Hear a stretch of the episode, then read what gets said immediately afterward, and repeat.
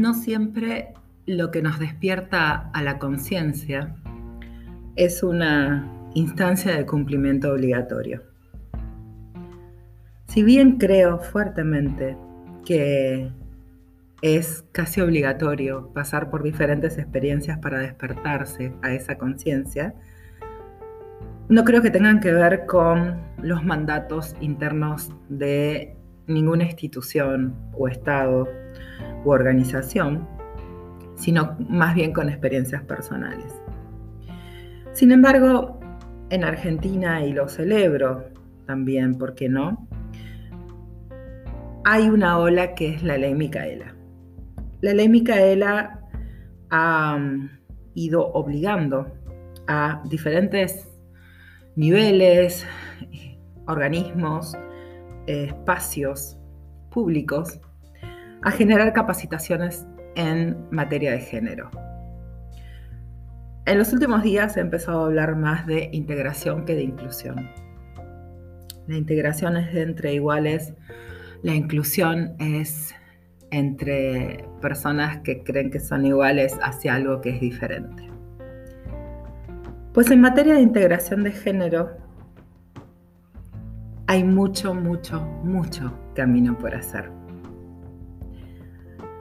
Esta semana asistí bastante perpleja, esto sí lo, puedo confesar, a toda una situación que se generó por parte de una concejala de mi ciudad que recibió una agresión en el ámbito de su lugar de trabajo, el Consejo Deliberante de la ciudad, y frente a sus compañeros de trabajo, otros concejales elegidos por el pueblo.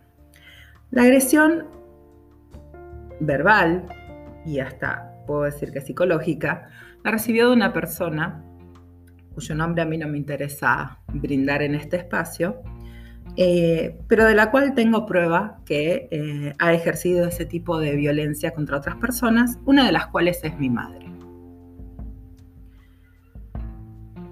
En este punto, la brecha en años que hay entre agresiones conocidas, previo a mi madre u otras, es lo que me plantea una duda enorme.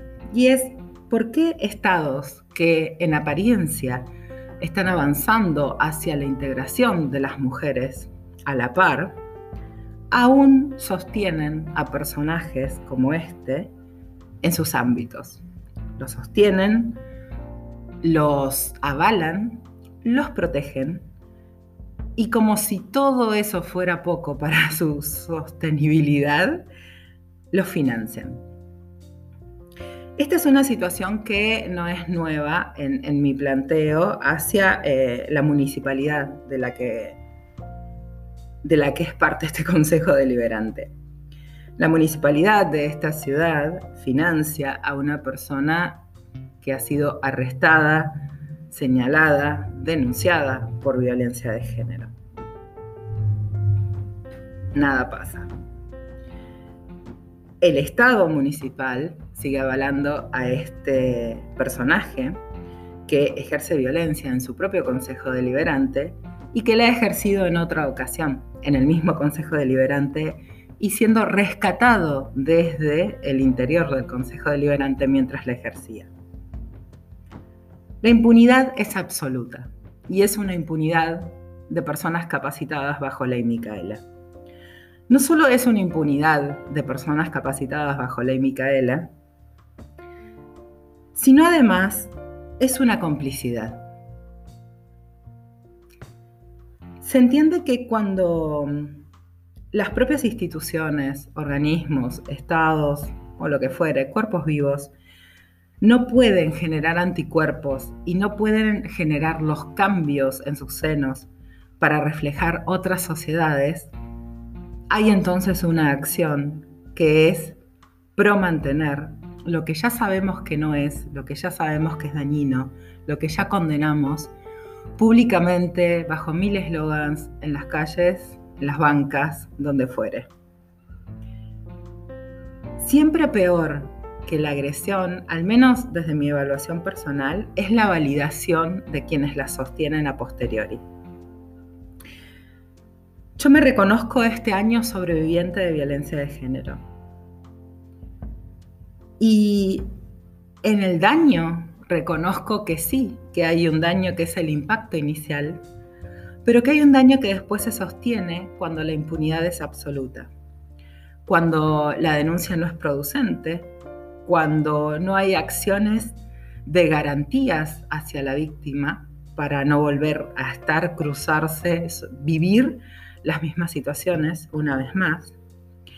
Cuando hay hasta un aval, ni siquiera ya implícito, sino verbal, bueno, eh, lo provocó, bueno, también las formas, e incluso cuando se permite que el abusador, el victimario, se explique a sí mismo justificándose por posicionamientos ideológicos. Este año a mí me sobra, me desborda el asco por este tipo de situaciones. Vengo escuchando hace largo mes, tal vez, a una persona quejándose porque la van a obligar a hacer una capacitación bajo ley Micaela cuando considera que las mujeres deben llegar por capacidad y no por ser mujeres.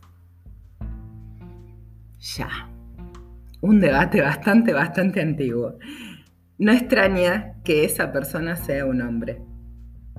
No extraña que se esgrima ese argumento cuando toca un bolsillo. Todavía vivimos en una sociedad en la que los hombres no pierden no pierden ante ninguna minoría.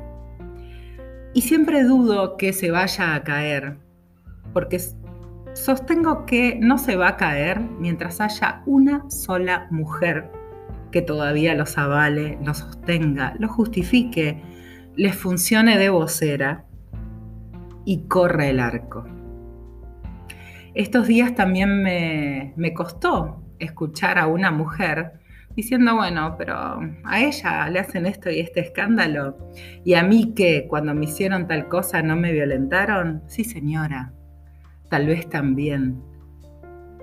La solidaridad no es una cuestión ideológica. La solidaridad con las víctimas es una cuestión de víctima-victimario. O entendés una o entendés la otra y en ese lugar te parás y lo defendés. A mí no me interesa qué piensa la concejala Ana Clara Romero, que fue víctima de violencia de género en los últimos días. A mí me importa que ella no es nuestra representante para ser la puta de nadie.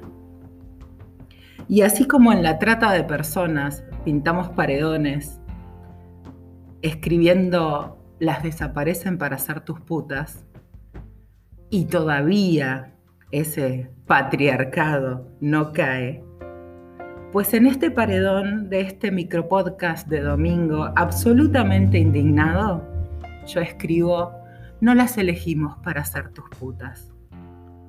Las elegimos, votándolas o no, para que nos representen y generen un mejor Estado.